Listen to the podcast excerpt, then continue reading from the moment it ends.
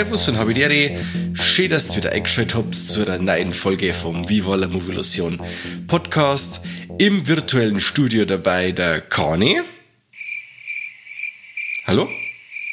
Kani? Keiner da? Seltsam. Ähm, äh, an meiner Seite der Corby. Hallo? Corby? Corby? Verdammt nochmal. Beide haben es mir im Stich lassen. ähm, ja gut. Also, das heißt quasi für mich heute sturmfrei. Ich kann halt quasi äh, da und lassen, wo ich mag. Das ist auf alle Fälle eine ganz seltsame Situation halt, ha? Wahnsinn. Also, auf alle Fälle, dann mache ich allein weiter und verzeihe ich was über zwei, naja, wenn man so möchte, Tierfilme. und zwar auf der einen Seite über den Film Benny Loves You, der neue Output von Periole Fu in ihrer äh, Uncut Mediabook Reihe und über den Film Cat Sick Blues von äh, Bush Media. Ja, also ich fange jetzt mal mit dem, mit dem schwächsten O und arbeite mir dann zum besseren hoch. Und das Schwächste an der Sache, von den, an den Sachen, über die wo ich heute reden möchte, das ist Benny Loves You. Ja, äh, das Label Periole Fu hat ihre letzten Veröffentlichung ähm, Red Screening eine richtige Granate abgeliefert und ich feiere den Film dermaßen. Wir haben ihn damals im Hardline Festival gesehen, waren wir begeistert. Wir haben ihn ähm, dann nochmal als äh, Screener gekriegt von Periole Fu mit der deutschen Synchro, waren wir total begeistert, haben wir gesagt, ja, yeah, noch ein paar so Gurken geht's jetzt in der Periole Fu Anker 3 wieder Vollgas bergauf. Ja, na, das war's leider wieder. Also nach dem grandiosen Red Screening haben wir jetzt Benny Loves You von 2019. Ist äh, ein, ein Totalausfall. Ich, ich kann es euch leider nicht anders sagen. Äh, das Ganze fängt an, dass er schon mal ganz äh, einen billigen Digital-Look hat, den ich eigentlich so ganz ungern sehe. Zu dem Ganzen gesellt sich auch noch ganz mieses CGI die Splattereien haben, ja, wie so ein paar Kleinigkeiten, alle aus dem, aus dem PC und schauen total mh, mm, billig aus. Auch die Animationen von Benny, gut, das lasse ich mal eingehen, der schaut dann eher so aus, wie wenn er, äh, so wie der Augsburger Puppenkiste, wie wenn er so rumhängert hat und so, ähm, ja, äh, durchwachsen. Jetzt erzähle ich noch schnell wegen, um was das geht bei Benny Loves You, aber nicht ganz lang, weil wie gesagt, ich möchte mich nicht ganz lang mit dem Film aufhalten, weil er mich wirklich brutalst enttäuscht hat. Äh, Im Endeffekt geht es darum, dass der äh, von einem jungen Herrn, dem Jack, die Eltern sterben aus, äh, ja, aus heiterem Himmel. Der Jack ist schon 35 Jahre alt, äh, wohnt immer nur daheim. Jetzt ist er allein daheim und versucht sein Leben selber auf drei zu bringen. Er hat Probleme mit der Bank und mit der Kohle und er versucht sein Leben neu auf drei zu bringen und äh, misst ein wenig aus. Und dann nimmt er den Benny, der wo als Kind sei, ja, sein Wegbegleiter war, den packt er einfach in, eine, in einen Karton und möchte schauen, dass der weiterkommt, weil er ihn im Endeffekt nicht mehr braucht. Der Benny findet die Idee ganz schön kacke und erwacht dann zum Leben versucht jeden, der dem Jack äh, irgendwie ans Leder möchte, der wo er äh, ja, der wo es ihm eigentlich nicht gut möchte oder der wo er verarscht oder sonst irgendwas, dem gibt er dann auf die zwölf naja, auf die zwölf. Also die, die, die, die Splatter-Szenen halten sie äh, in Grenzen, sage ich jetzt einmal. Wie gesagt, äh, wie einfach ganz erwähnt, die haben wirklich nicht gut gemacht. Die Härte bleibt auf der Strecke. Also die, warum der Film die FSK 18 gekriegt hat, ist mir ein Rätsel. Also das ist aufgrund des Humor, in Anführungszeichen, Anteils, ähm, da die sagen, ist das ein 16er. Was auch noch mit dazu kommt, der Film hat eine ganz seltsame Tonalität. Also ich möchte im Endeffekt immer lustig sein und nimmt sie auch überhaupt nicht ernst im Endeffekt. Aber dann hat er wieder so, so Szenen drin, wie eben den, den, schon den angesprochenen Tod vor die Eltern vom Jack, äh, finde ich, fand ich dann so grob, sage ich jetzt mal, oder, oder absolut unlustig, dass ich sage, das hätte jetzt, hätte jetzt anders inszeniert werden müssen, wenn ich den Film als Horrorkomödie äh, verkaufen möchte. Und äh, ja, halt öfters einmal so Szenen drin, wo ich sage, äh, er, er ist dann auf einmal total ähm, emotional, möchte er sein, oder er möchte wieder mords tiefgründig sein, und dann ist er wieder total dumm. Also die Tonalität ist bei dem Film ganz seltsam. Darüber hinaus ist er auch noch stinkend langweilig. Also äh, ich muss ganz ehrlich sagen, ich glaube nach 40 Minuten bin ich mal weggenickt, einmal so eine Viertelstunde. Hab aber dann auch nicht den äh, Drang verspürt, ja, nochmal zurück zum Spulen und mir das Teil nochmal, äh, oder die 15 Minuten nochmal einzubauen. Und hab mir dann einfach weiter laufen lassen, weil im Endeffekt kann man bei dem Film weder groß was spoilern, noch, äh, wenn da jetzt, wie gesagt, die 15 Minuten abgingen, man kommt trotzdem mit bei der, in Anführungszeichen, ich mach grad Hackerl, also Anführungszeichen mit den Fingern, Handlung. Ja, also der, der Schluss vor dem Ganzen, äh, ist im Endeffekt auch hübsch vorhersehbar. Es kämen dann auch ein paar andere Puppen zum Einsatz, wo dann äh, der Genre-Fan sagt, ja, das ist ja wie bei Puppet Master oder sowas in der Richtung erreicht äh, niemals äh, die Qualität von einem Puppet Master. Also äh, nicht einmal einen von die schlechteren. Also wie gesagt, Benny Loves You für mich äh, eine richtige Gurke. Leider. Wie gesagt, Gott sei mag ich zu dem Film jetzt eigentlich nicht mehr sagen, weil er es wirklich nicht wert ist. Also ich kann jetzt wirklich keine Kaufempfehlung aussprechen vielleicht ist der eine oder andere da draußen, der wo wirklich so dreisten Trash in Anführungszeichen, wo es anfangen kann, dann soll er sich das Teil holen und hoffentlich hat er dann auch Spaß damit. Ich hab noch nicht gehabt. Und ich hoffe halt auf alle Fälle, dass äh, Periole Fu mit einem nächsten Film in der Uncut Mediabook-Reihe wieder was Hochwertiges abliefert. Weil, wie gesagt, es ist auch mit der, die Synchro ist auch nicht so der Bringer, wie es auch bei Red Screening war, wo ich gesagt Red Screening, da hat wieder alles zusammenpasst. Das war der Film super, die Synchro war super, äh, das Mediabook klasse, das, oder das Cover auch super. Den Film, den stelle ich mir gerne ins Regal. Aber bei Benny Loves You mag eigentlich nix so wirklich passen. Also da passt das Gesamtpaket zum Film und das ist äh, extrem durchwachsen. Der Triple Threat übrigens zu Benny Loves You, äh, ja, spiegelt das wieder, wo es äh, der Film eigentlich ist. Und zwar haben wir keine Trompeten, keine Titten und keine toten Tiere. Zack, kann er schon nix. Bam. Und jetzt kommen wir zum Film, eben der besagte Cat Sick Blues von Bush Media. Cat Sick Blues ist äh, schon von 2015. Also der Film ist im Endeffekt schon sechs Jahre alt. Ich habe wenig im Internet geschaut, da wird er als Horrorkomödie verkauft. Also kann ich überhaupt nicht nachvollziehen. Also ich dachte ihn eher in die Richtung Sicko. also ich dachte ihn eher so, weißt du, so die Filme, die Black Lava verkauft oder sowas in der Richtung. Also er ist nicht gar so derb wie jetzt ein Lucifer Valentine Film, aber er hat wirklich Szenen dabei, die wo wirklich verstörend sind. Also mal kurz zur, zur Story.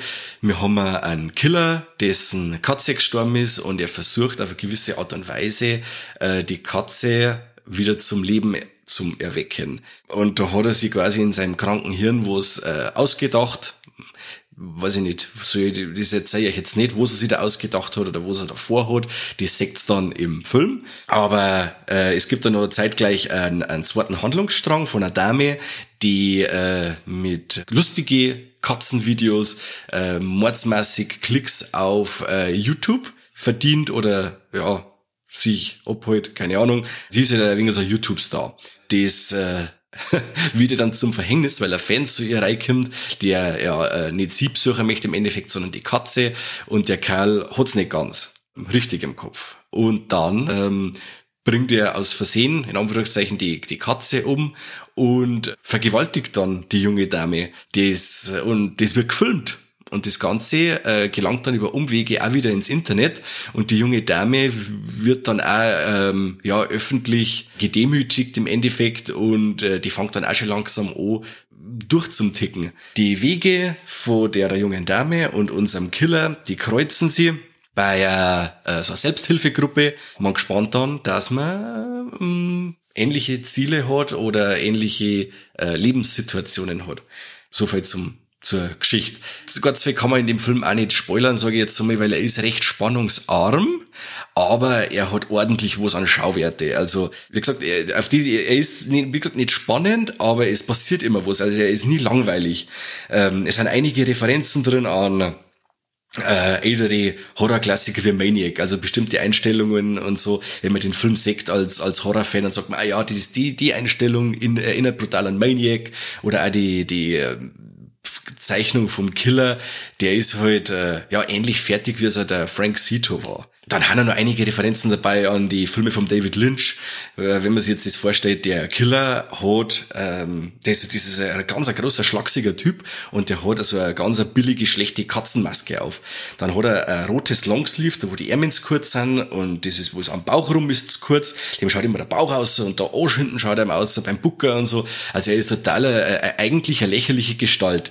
Der Vergleich zum David Lynch ist dann der, dass man sagt, okay, man sagt dann oft längere Zeit auf Couch sitzen entweder gar nichts da oder irgendwo da mit der äh, Katzenmaske am Kopf um, wo ich dann sage, äh, ja, das erinnert dann an, an bestimmte Filme von David Lynch. Ich glaube, das war der Inland Empire oder irgend sowas in der Richtung, wo dann auch mit Katzen, äh, nicht mal mit Katzen, mit äh, Hasenmasken auf der Couch gesessen ist oder sowas in der Richtung. Der Soundtrack ist ja ganz seltsam. Also auch schon das, das, äh, das Lied am Anfang, das geht in die Richtung, ich kenne mich da nicht ganz so aus, ich sag's euch, wie es ist, das geht in so Dubstep oder, oder Gabba-Richtung geht das, also total hektisch, äh, hektisches Durcheinander also ganz was Seltsames. Also das ist wirklich eine kleine Erfahrung, der Film, weil er so einerseits äh, unspektakulär ist und dann durchbricht er das Ganze mit extreme Gewaltexzesse. Also dann wirklich Sachen dabei von, ich sage jetzt mal 50 Mal mit einer Hundestatue auf eine Frau einprügeln, bis der Kopf nur noch Matsch ist.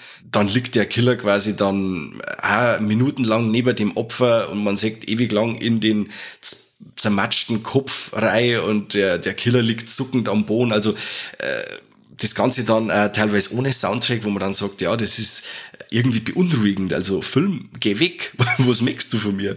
Und der Killer wird dann auch nach einer Zeit, der, der, der verpasst sie ein paar Upgrades. Also er lässt sie von Bekannten äh, so äh, Waffen auffertigen. Also er hat dann so wieder, weil er, er ist ja im Endeffekt der, der Katzenkiller und hat dann, kriegt dann Handschuhe mit Krallen droh und dann noch ähm, auf der DVD oder auf der Blu-ray steht dann drauf, er bekommt ein, ein, ein Phallus. Also ich einfach sagen, er kriegt ein, ein, ein Umschnalldildo mit Zacken, Widerhaken und so, den er dann auch einsetzt. Also das ist dann auch ziemlich grob. Also ich werde jetzt nicht ins Detail gehen, aber wenn ihr ein wenig Fantasie habt, dann wisst ihr, was er mit dem Umschnalldildo da ähm, macht in dem Film. Also wenn sich das ganze Bild von dem, dem Killer da so vorstellt, mit der Katzenmaske, mit dem kleinen Longsleeve, dann hat er noch einen Katzenrucksackerl auf, dann hat er seine Krallen dazu und dann der Phallus, äh, der vor ihm da quasi aus der Hosen raussteht. Also total grotesk. Und dann splattert der da dahin. Also wenn der Killer dann auf äh, Mordtour geht, dann wird er draufgehalten. Also das ist schon ziemlich hart, wo es in dem Film zum Singen ist. Wo es ihm wahrscheinlich auch dann die Spiel-K-Freigabe eingebracht hat. Also der Film ist, der ist, kommt umgeschnitten von der Bush Media Group,